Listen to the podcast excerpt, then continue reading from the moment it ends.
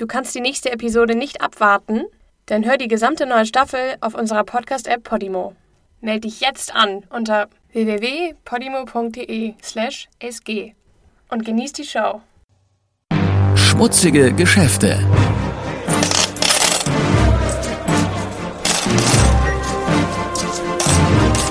Wirtschaftsbetrüger, die über Leichen gehen. Das Leck. Die größte Industriekatastrophe der Geschichte. Eine amerikanische Firma entzieht sich der Verantwortung für einen Unfall in einer Chemieanlage im indischen Bhopal. Die Auswirkungen der Katastrophe halten jahrzehntelang an. Über 20.000 Menschen sterben und eine halbe Million tragen Schäden davon. Kurz nach Mitternacht am 3. Dezember 1984 trat aus der Pestizidfabrik von Union Carbide im indischen Bhopal ein toxisches Gas aus, das Methylisocyanat enthielt. Die ahnungslosen Bewohner der dicht besiedelten Slums, welche das Fabrikgelände umgaben, wurden von plötzlicher Atemnot aus dem Schlaf gerissen. Mit brennenden Augen und Lungen taumelten die Leute aus ihren Häusern auf die Straße und fanden zwei Drittel der Stadt von einem giftigen Nebel bedeckt. Sie sahen, wie sich ihre Nachbarn erbrachen und Schaum vor dem Mund hatten. Sie sahen, wie andere von der Fabrik davonrannten und über Kühe, Hunde und Vögel stolperten, die tot vom Himmel gefallen waren. Sie sahen, wie Mütter hilflos ihre qualvoll erstickenden Kinder in den Armen hielten. Zwei Stunden später lichtete sich die Wolke. Im Morgengrauen sahen die Überlebenden, die nicht erblindet waren, die Nachwirkungen der Katastrophe, die sie heimgesucht hatte. Das Ausmaß der Katastrophe von Bhopal zeichnet sich heute Morgen in seiner ganzen Tragödie ab. Die Behörden sagen, dass das Gas, welches am Montag aus einer Union Carbide Fabrik ausgetreten ist, mindestens 1600 Menschen das Leben gekostet hat. 50.000 können dauerhafte Schäden wie Blindheit oder Unfruchtbarkeit davongetragen haben. Die Fabrik von Union Carbide wurde umgehend geschlossen. Auf den Feldern machen sich Geier über die Kadaver von Tieren her, die an der Gaswolke zugrunde gingen. Am Hauptsitz von Union Carbide in Danbury, Connecticut, trafen nach und nach Nachrichten von der Katastrophe ein. 1600 Tote, Leichen, die sich am Straßenrand häuften, über 50.000 Verletzte, überfüllte Krankenhäuser, übernächtigte Ärzte und schlecht organisierte und inexistente Rettungsteams. Und das waren nur die ersten Einzelheiten, unmittelbar nach dem Vorfall. Wer weiß, was man in den Häusern direkt am Fabrikgelände auffinden würde. Der CEO von Union Carbide, Warren Anderson, wandte sich an die Medien. Uh, die Tragödie von Bhopal hat uns bei Union Carbide alle zutiefst erschüttert. Und wir drücken den betroffenen Menschen in Bhopal unser tiefstes Beileid aus. Uh, ich wünschte, ich könnte Ihnen sagen, was genau passiert ist. Doch im Moment wissen wir es einfach nicht. Was man bei Carbide wusste, war, dass es schlimm stand um Bhopal. Die Firma begann, Hilfsgüter und Experten nach Indien zu senden, um wo irgendwie möglich Hilfe zu leisten. Und um der ganzen Welt die Fürsorge der Firma zu demonstrieren, ging CEO Warren Anderson gleich mit. Carbide kontaktierte die US-Botschaft, um sicherzugehen, dass die Reise sicher war und dass kein Vertreter der Firma, allen voran der CEO, rechtliche Folgen zu befürchten hatte. Hier ist US-Botschafter Gordon Streep, der an der Planung der Reise nach Indien beteiligt war. Both Union Carbide and I Sowohl ich als auch Union Carbide waren darum besorgt, dass keine rechtlichen Schritte gegen Mr. Anderson vorgenommen würden. Wir wollten nicht, dass Mr. Anderson nach Indien reiste, um die Situation zu beurteilen, nur um vor Ort verhaftet zu werden of being uh, arrested or, or whatever. So ein paar Tage später landeten die Carbide-Vertreter in Bhopal, beruhigt ob der Zusicherungen der indischen und amerikanischen Regierung. We have organized a technical team which uh, is being dispatched to India. Wir haben ein Expertenteam zusammengestellt, das nach Indien fliegt, um vor Ort die Behörden zu unterstützen. Wir haben auch einen Arzt nach Indien gesandt, einen der führenden Experten in der Behandlung von Patienten, die mit Methylisocyanat oder MIG in Berührung gekommen sind.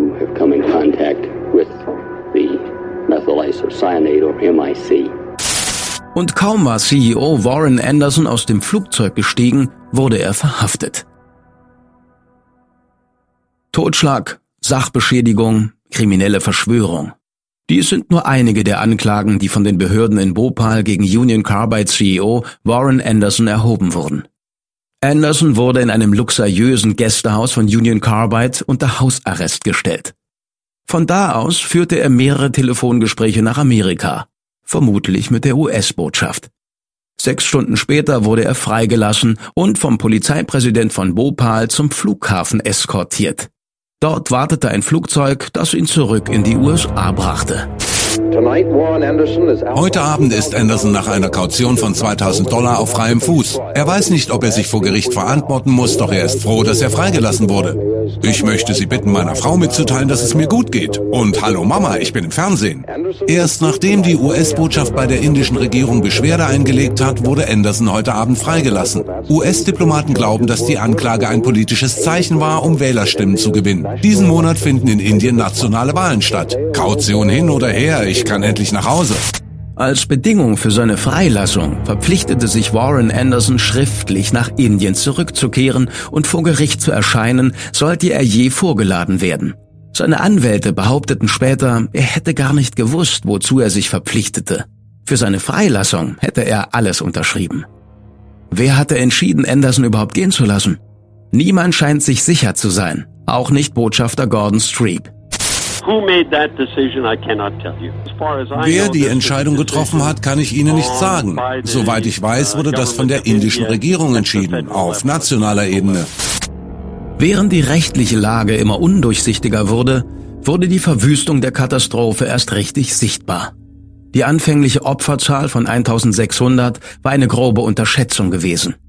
Als Rettungsteams die Slums durchsuchten, die unmittelbar an der Fabrik lagen, fanden sie unzählige Menschen tot in ihren Betten. Ganze Familien waren ausgelöscht worden. Darunter auch die Familie von Sonil Wermer. Sonil war zu der Zeit des Vorfalls 13 Jahre alt. Zusammen mit seinen Eltern und neun Geschwistern wohnte er in der Nähe der Fabrik. Mitten in der Nacht weckte ihn sein eigenes Husten. Er sah sich um. Bis auf seine Schwester Mamta und seinen fünf Monate alten Bruder Sanjay war seine ganze Familie tot. Sunil hüllte das Baby in eine Decke und gab es seiner Schwester. Zusammen flohen sie aus ihrem Zuhause und rannten in Sicherheit. Ihre gesamte Familie blieb zurück. Irgendwann verlor Sunil das Bewusstsein und stürzte. Mamta, das Baby immer noch in ihren Armen, sah über die Schulter, wie ihr Bruder regungslos auf dem Boden lag. Sie rannte noch schneller. Sunil wurde am nächsten Morgen aufgefunden. Er wurde auf einen Lastwagen voller Leichen geladen und zum Fluss Narmada gefahren, wo die toten Körper der Reihe nach ins Wasser geworfen wurden. Als ein Mann Sunils Körper von der Ladefläche hob, hörte er eine schwache Stimme hauchen. Ich bin nicht tot. Der Mann starrte Sunil an, Sunil starrte zurück. Er war noch am Leben. Im Haus eines Verwandten in Lucknow, über 600 Kilometer von Bhopal entfernt, wurden Sunil und seine Geschwister wieder vereint. Doch nach kurzer Zeit wurden die drei von ihren Pflegeeltern misshandelt. Also beschloss Sunil, seine Familie erneut in Sicherheit zu bringen. Sie kehrten zurück nach Bhopal, wo Mamta und Sanjay den Rest ihrer Kindheit in einem Waisenhaus verbrachten. Doch Sunil weigerte sich, in ein Heim zu gehen und lebte von da an auf der Straße. Als junger Erwachsener begann Sunil, sich dem politischen Aktivismus zu widmen. Er kämpfte um Gerechtigkeit für seine Stadt, für seine Familie. Doch schon vor seinem 30. Geburtstag holten ihn wie viele andere die Nachfolgen der Katastrophe ein. Sunil litt an zahlreichen gesundheitlichen Problemen, darunter etwas, was seine Ärzte als paranoide Schizophrenie diagnostizierten, ausgelöst durch das Trauma, das er als Kind erlitten hatte. Die Krankheit quälte Sunil für den Rest seines Lebens. Ein Leben, dessen er überdrüssig geworden war. Er aß Rattengift, doch er überlebte. Er setzte sich in Brand, doch er erwachte am nächsten Tag und war mit schweren Verbrennungen davongekommen. Eines Tages rannte er sogar in den Dschungel, in der Hoffnung, er würde von wilden Tieren zerfleischt. Tage später kam er heil wieder zurück. Sunil überlebte alles, bis er sich schließlich 2006 erhängte.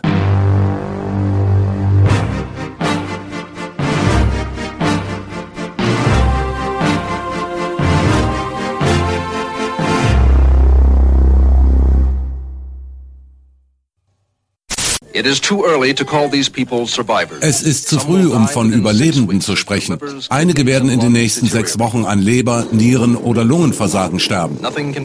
Es gibt keine Hilfe für sie. Also Und auch diejenigen, die dem Gas entkommen sind, sind in Gefahr. Bhopal ist übersät von Tierkadavern, was das Seuchenrisiko erhöht. Niemand weiß, ob Nahrungsmittel kontaminiert sind. Wasser wird aus anderen Regionen eingeführt. 100.000 Menschen haben entweder vorübergehende oder dauerhafte Augenschäden erlitten. Viele sind blind. Andere können sehen, müssen aber Sonnenlicht vermeiden. Alle sind fassungslos.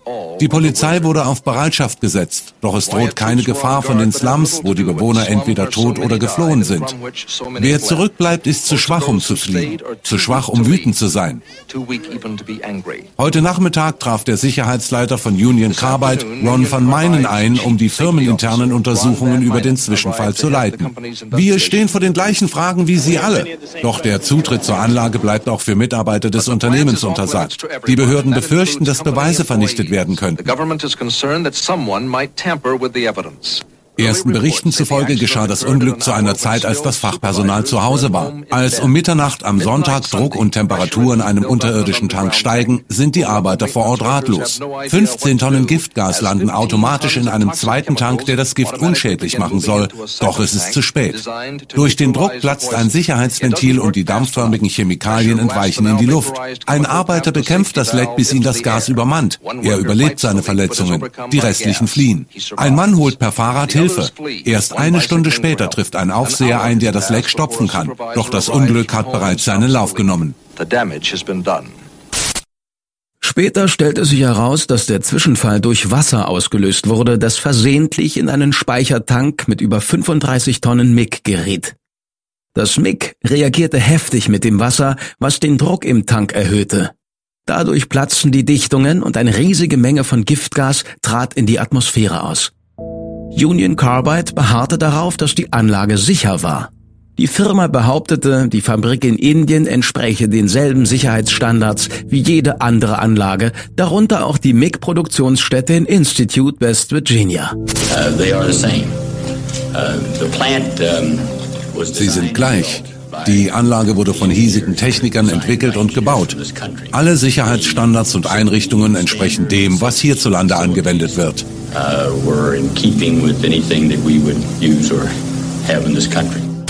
Unfälle kommen vor. Und es sah zumindest so aus, als würde Union Carbide einen Teil der Verantwortung übernehmen. Warren Anderson sprach sogar davon, die Opfer zu entschädigen. Ich denke, es ist sehr wichtig, dass wir alles in unserer Macht Stehende tun, um die nötige medizinische Versorgung so schnell wie möglich sicherzustellen. Ich bin zuversichtlich, dass die Betroffenen fair entschädigt werden können, ohne dass dies gravierende Folgen für die finanzielle Gesundheit von Union Carbide haben wird. Doch als sich das wahre Ausmaß des Schadens abzeichnete, und die Summe potenzieller Entschädigung in die Höhe schoss, machte das Unternehmen Kehrtwendung und ging in die Defensive. Auf einmal war Union Carbide bei der Entwicklung der Anlage in Bhopal nur beratend beteiligt gewesen, ungeachtet dessen, was in früheren Statements gesagt wurde. Alle Entscheidungen bezüglich Entwicklung und Betrieb der Anlage seien vom Ableger Union Carbide India Limited gemacht worden an der die Mutterfirma nur mit etwas mehr als 50 Prozent beteiligt war. Union Carbide bestand auch darauf, es sei unmöglich, die Sicherheitsstandards vom Hauptsitz aus durchzusetzen. Das Unternehmen zeigte mit dem Finger auf die Betriebsleitung der Anlage. Diese sei für alle Sicherheitsvorkehrungen verantwortlich. Sicherheit funktioniert nicht so, dass ein kleines Team von Danbury aus um die ganze Welt fliegt, um zu prüfen, ob alles sicher ist. Sicherheit liegt in den Händen derjenigen, die in unseren Anlagen arbeiten. Und in einem solchen System kann man die Verantwortung nicht einfach jemand anderem übergeben. In den Augen von Union Carbide war der Zwischenfall auch nicht mehr die Folge eines Unfalls. Zuerst gab sie religiösen Sikh-Terroristen die Schuld. Dann veröffentlichte sie einen Bericht, der zum Schluss kam, dass das Leck durch Sabotage eines Angestellten verursacht wurde. Tom Sprigg, ein Union Carbide Sprecher, hielt eisern an dieser Version fest. Er sagt, Zitat, Für Union Carbide ist es keine Frage, dass ein unzufriedener Arbeitnehmer eine gefährliche Menge Wasser in den Methylisocyanat-Tank leitete und somit die chemische Reaktion auslöste. Doch warum würde ein Angestellter, egal wie unzufrieden, die ganze Bevölkerung seiner Heimatstadt vergiften? Union Carbide behauptete zu wissen warum. Also uh, Wir wissen auch, dass diejenige Person ein Motiv hatte. Sie wurde kurz vor dem Vorfall aus der MIG-Abteilung in eine weniger renommierte Abteilung versetzt. Tatsächlich war er auch zur Zeit unseres Interviews mehr als ein Jahr später noch sehr verbittert. Die Leute von Bhopal glaubten das ebenso wenig wie du und ich. Erst recht nicht, als eine Studie des Daily Science Forum enthüllte, dass Union Carbide in der Anlage in Bhopal veraltete und unzuverlässige Sicherheitssysteme eingesetzt hatte. Das Personal war schlecht ausgebildet. Material wurde unsachgemäß gelagert. Der Gaswäscher, der giftige Gase aus der Luft entfernt, war ausgeschaltet. Die Gasfackel, die austretende Gase verbrennen sollte, ebenfalls. Und der Grund dafür? Der Studie zufolge waren es die Kosten. Die Maschinen kosteten zu viel, also schaltete man sie einfach aus. Schlimmer noch, die Firma wurde frühzeitig über die Sicherheitsrisiken der indischen Anlage gewarnt. 1981 starb der Fabrikarbeiter Mohammed Ashraf Khan, nachdem er mit austretendem Phosgen in Kontakt kam. Kein Jahr später verbrachten 16 Arbeiter wegen eines weiteren Phosgen-Lecks mehrere Tage im Krankenhaus. Und es ist unmöglich, dass Union Carbide vom zweiten Vorfall nichts wusste. Mehrere Topmanager waren nämlich zu Besuch in der Anlage, als der Unfall passierte. 1982 warnte ein interner Sicherheitsausschuss vor einem drohenden Leck in der Bhopal-Anlage aufgrund von Maschinendefekten, Betriebsstörungen und mangelnder Instandhaltung. Die Geschäftsleitung von Union Carbide las den Bericht und sorgte sich um die Sicherheit der amerikanischen Anlagen. Bhopal wurde völlig ignoriert. Neue Dokumente belegen, dass ein Sicherheitsausschuss von Union Carbide drei Monate vor dem tödlichen Zwischenfall in Bhopal vor Risiken mit MIG warnte. Doch die Warnung betraf die Anlage in Institute, West Virginia, wo unverzüglich Maßnahmen eingeleitet wurden. Doch die Anlage in Bhopal wurde nicht darüber in Kenntnis gesetzt. In Bhopal waren die Leute entsetzt. Demonstranten gingen auf die Straße mit Bildern von Angehörigen, die umgekommen waren. Sie verbrannten Bildnisse von Warren Anderson und forderten seine Rückkehr nach Indien, um sich vor Gericht zu verantworten. Die indische Regierung schenkte den Protesten der Bevölkerung wenig Beachtung. 1992 und 2009 wurden Haftbefehle für Warren Anderson ausgestellt. Doch die amerikanische Regierung wurde nie ernsthaft um Auslieferung ersucht. Die indische Regierung befürchtete, die Anklage eines amerikanischen Geschäftsmannes könnte Investoren abschrecken. Als Entwicklungsland wollte Indien das Risiko nicht eingehen. Doch indische Aktivisten gaben nicht auf. Hier ist Satinath Sarangi, ein führender Aktivist aus Bhopal. Es wird nicht einfach sein für die Regierung, die Anklagen fallen zu lassen. Union Carbide und Anderson sind Symbole dafür, wie globale Firmen Leben und Gesundheit der Menschen in Indien in Gefahr bringen. Es gibt immer mehr Kritik an solchen gefährlichen globalen Investitionen und die Regierung wird sehr starken und breiten Widerstand erleben, wenn sie auch nur daran denkt, die Anklagen fallen zu lassen. Ich glaube, die Zeit wird kommen, in der Anderson und sein Konzern sich in Indien verantworten müssen.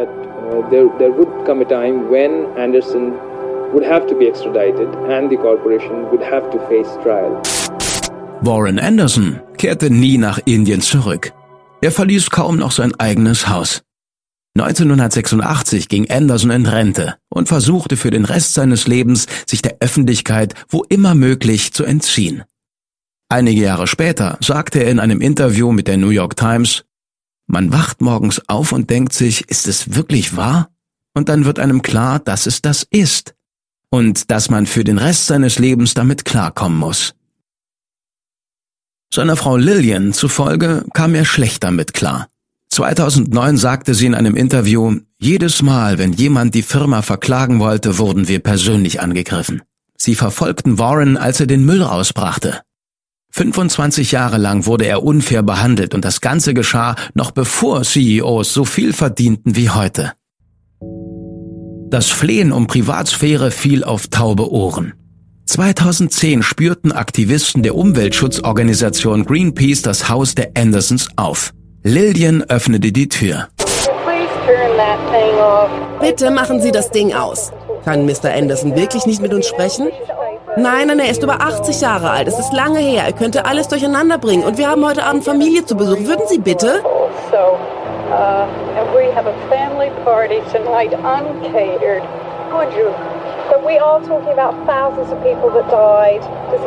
aber wir sprechen über den Tod von Tausenden von Menschen. Fühlt er sich überhaupt nicht verantwortlich?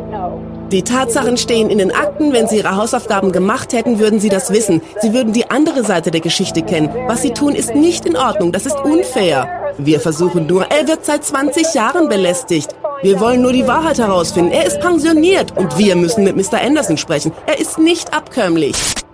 Die Aktivisten bedrängten Lillian erneut, als sie vor ihrem Haus ins Auto stieg. Mrs. Anderson?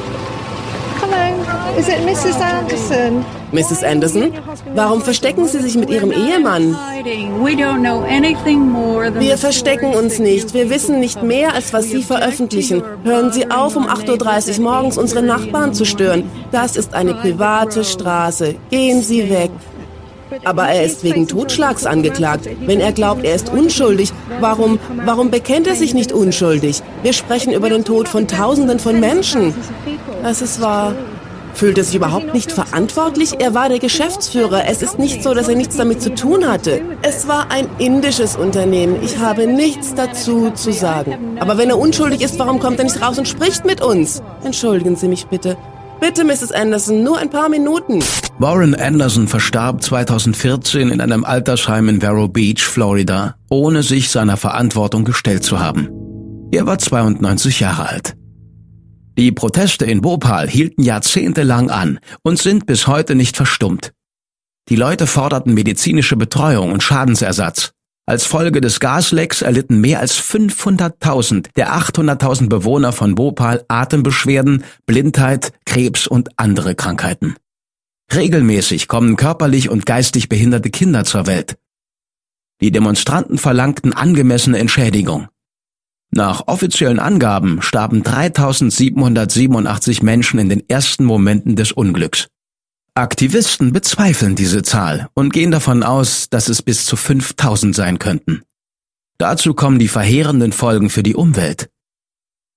Nach einem langen Rechtsstreit entschieden US-Richter, dass der Fall in einem indischen Gericht verhandelt werden musste. Darauf verklagte die indische Regierung Dow Chemical, seit 1989 Eigentümer von Union Carbide, um drei Milliarden Dollar. Am 24. Februar 1989 einigten sich die indische Regierung und Dow Chemical auf einen Vergleich von 470 Millionen, etwa 15 Prozent der ursprünglichen Summe. Somit betrug der Schadensersatz weniger als 500 Dollar pro Überlebenden.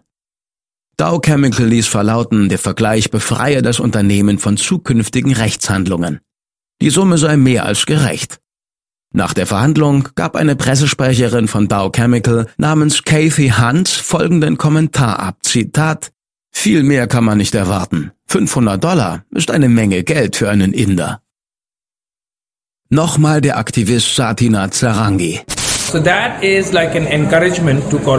Es ist, als würde man Konzerne dazu ermutigen, einfache Menschen zu töten und zu verstümmeln. Schließlich müssen sie dafür nur ein Kleingeld bezahlen. Dies ist in jeder Hinsicht eine Katastrophe, ein schrecklicher Präzedenzfall. Nicht nur für die Leute von Bhopal, sondern für die Menschen in ganz Indien. Niemand ist mehr sicher, wenn der Vergleich durchkommt. 2010 gab die Regierung dem Druck der Opfer nach und beantragte, das Verfahren gegen Dow Chemical wieder zu eröffnen. Der ursprüngliche Vergleich hätte auf der drastischen Fehleinschätzung von 5000 Todesopfern beruht. Die Opferzahl der Katastrophe von Bhopal war inzwischen auf über 22.000 gestiegen. Im selben Jahr erklärte sich die Regierung bereit, den Witwen der Katastrophe eine lebenslange Rente von 1000 Rupien pro Monat auszuzahlen. Doch schon 2016 wurden die Renten eingestellt. Und viele Witwen waren gezwungen, sich ihr Geld auf der Straße zu erbetteln. Die Regierung behauptete, die Rente wäre von Anfang an nur für fünf Jahre vorgesehen gewesen. Sieben Betriebsleiter der indischen Anlage, mittlerweile alle über 70 Jahre alt, wurden schließlich von der Regierung angeklagt und wegen fahrlässiger Tötung zu zwei Jahren Gefängnis und etwas über 2000 Dollar Buße verurteilt. Für die Menschen von Bhopal war das Urteil ein kleiner Trost, denn weder Union Carbide noch Dow Chemical wurden für ihr Verhalten zur Rechenschaft gezogen. Und Warren Anderson hatte sich nie verantworten müssen. Die wahre Tragödie ist, dass noch immer keine Gerechtigkeit erfolgt ist. Dass die Personen und Organisationen, die das schlimmste Unternehmensmassaker der Geschichte verursacht haben, bis heute ungestraft bleiben.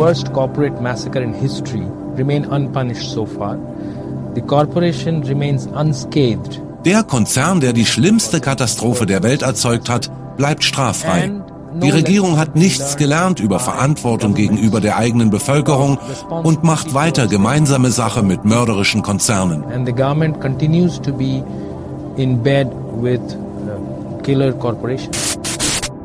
In einem anderen Land, das ebenfalls mit mörderischen Konzernen gemeinsame Sache macht, stand die weltweit letzte verbleibende MIG-Produktionsstätte. Die Anlage in Institute, West Virginia, wurde unmittelbar nach dem Vorfall in Bhopal geschlossen um Anlagen und Sicherheitsmaßnahmen zu verbessern. Die Anlage wurde schließlich an den Bayer-Konzern verkauft, der weiterhin das tödliche MIG herstellt. Selbst bei einem totalen Versagen des Tanks haben wir hier Notfallmechanismen, die es in Bhopal nicht gab. Unsere Häuser sind besser gebaut. Sie sind dichter und schützen die Leute besser. Wir haben Autos, mit denen man sich in Sicherheit bringen kann. Solche Sachen. Computer, die uns sagen, wo das Gas hingeht. Ich denke nicht, dass es hier ein Bhopal geben kann. Ist es möglich, dass viele Leute zu Schaden kommen? Ja, aber nicht wie in Bhopal. 2008 kamen bei einer Explosion in der Anlage zwei Angestellte ums Leben. Acht weitere wurden verletzt. Zentnerschwere Metallstücke flogen durch die Luft, nur 25 Meter entfernt von einem Tank mit sechs Tonnen MIG. Pures Glück verhinderte die Katastrophe. Als Konsequenz der Explosion verkündete Bayer Crop Science, die Produktion von MIG werde reduziert. Einige Bewohner begrüßten die Nachricht als ersten Schritt in die richtige Richtung. Etwas wie in Bhopal kann immer noch passieren. Es sind kleine Schritte, aber ich bin froh, dass sie passieren. Hoffentlich geht es so weiter, bis solche Chemikalien gar nicht mehr verwendet werden. Es macht uns ein kleines Stück sicherer. Doch da drüben sind immer noch Chemikalien. Und man weiß nie, was genau in der Luft endet. Andere wiesen darauf hin, dass der Ort wirtschaftlich auf die Chemiekonzerne angewiesen ist. Und dass die damit einhergehende Gefahr Teil des Lebens im Chemical Valley ist. Unabhängig von der Menge an MIG, das Risiko wird es immer geben. Und wenn sie gar keines mehr herstellen, dann gehen auch die Jobs verloren, die hier viele Familien ernähren. Then you're not going to have a saleable product that provides jobs. Wir haben immer mit der Fabrik gelebt. Die Fabrik leistet einen wertvollen Beitrag für die Gemeinde, an die Feuerwehr und so weiter. Wir müssen einfach lernen, miteinander zu leben.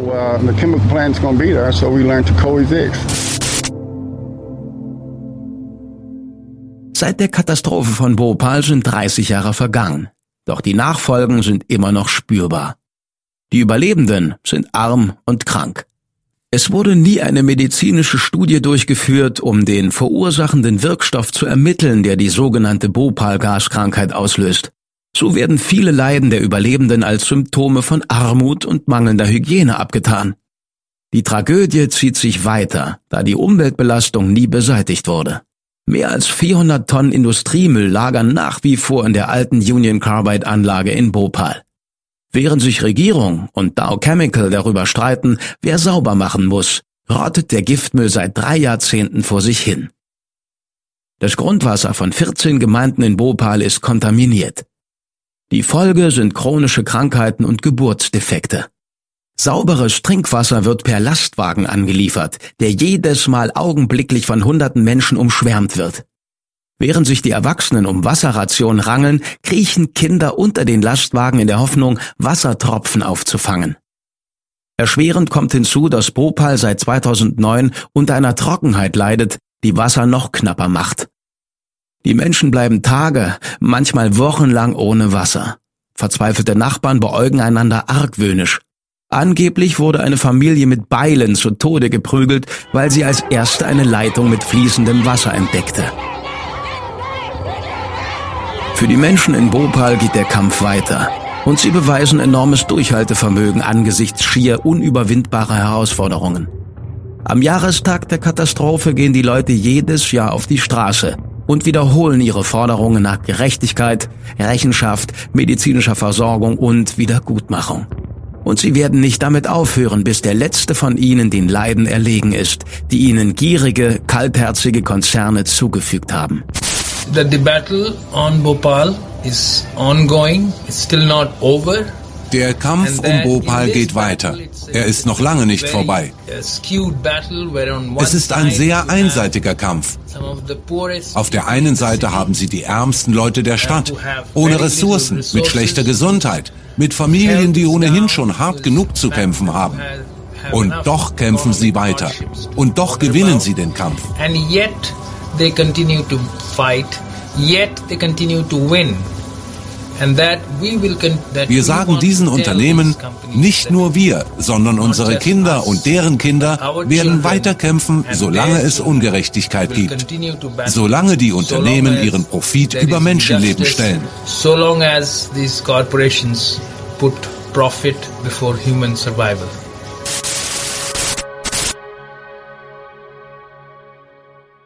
Du kannst die nächste Episode nicht abwarten? Dann hör die gesamte neue Staffel auf unserer Podcast-App Podimo. Meld dich jetzt an unter www.podimo.de/sg und genieß die Show.